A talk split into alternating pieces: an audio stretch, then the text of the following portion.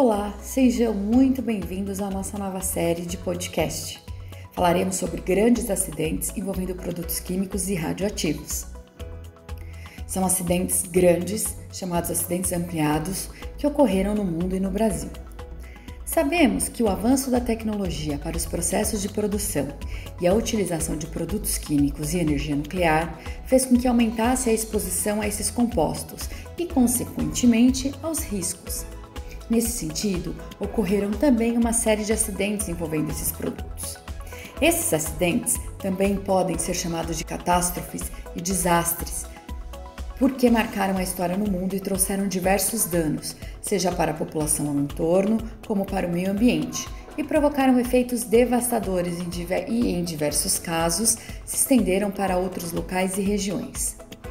A grande maioria dos acidentes considerados catastróficos, né, acidentes ampliados, são originários de explosões, incêndios ou alguns desses tipos de emissões.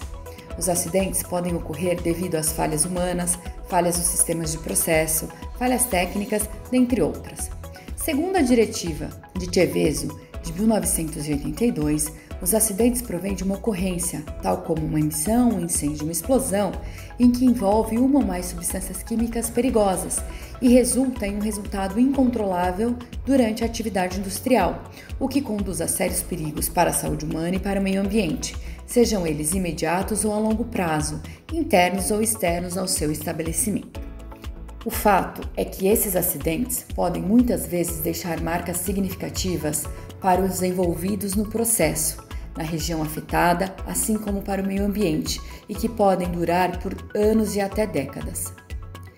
Quando pensamos em acidentes envolvendo os produtos químicos e materiais radioativos, o que caracteriza a gravidade desses acidentes não se dá apenas pelo número de vítimas ou óbitos, que seria um efeito a curto prazo, mas também leva em consideração também a extensão desses acidentes e o seu potencial, pois alguns acidentes podem ultrapassar os limites espaciais, atingindo outros bairros, cidades e até mesmo países, e também extrapola os limites temporais, como a ocorrência de efeitos a longo prazo para a saúde humana, como os efeitos teratogênicos, carcinogênicos, mutagênicos, entre outros.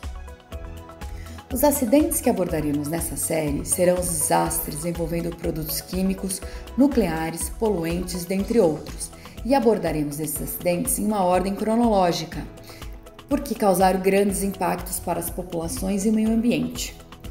Nesta nova série, abordaremos alguns acidentes, como por exemplo o ocorrido na década de 50, que ficou conhecido como doença de Minamata, devido à liberação de mercúrio na Baía de Minamata, uma região do Japão.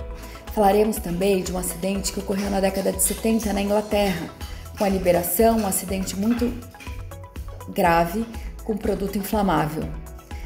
Também na década de 70, já em 76, falaremos do acidente que aconteceu na Itália, na cidade de Ceveso, com a liberação de um material chamado dioxina. Nos anos de 80, falaremos de dois acidentes grandes. Um acidente de 84 na cidade do México, com explosão de GLP que deixaram muitos mortos, além de feridos, e, de, e do maior acidente envolvendo o produto químico da história, que foi em dezembro de 1984, que foi em Bhopal, uma cidade da Índia, com a liberação de um produto químico chamado metilisocianato. Também abordaremos um acidente memorável que é o de Chernobyl, com a liberação de material radioativo. Em 89, falaremos também da liberação de petróleo pelo navio Exxon Valdez. Falaremos também do acidente envolvendo material radioativo aqui no Brasil, do Césio 47 na cidade de Goiânia. Avançando um pouco mais no tempo, chegamos em 2000, onde falaremos de explosão de plataforma de petróleo.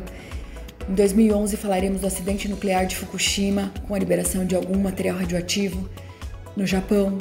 E atualizando um pouco mais nos dados mais recentes, chegamos em acidentes ambientais de grande impacto aqui no Brasil. 2015 com a barragem de rejeitos de Mariana, em 2019 com a liberação de uma barragem de Brumadinho, com o rompimento de uma barragem de Brumadinho e no final de 2019 com a vazamento de petróleo nos, nas praias do litoral do Nordeste aqui do Brasil. Então não esqueça de acompanhar nossa próxima semana com o primeiro acidente falando sobre contaminação por mercúrio no Japão. Vejo você em breve. Até!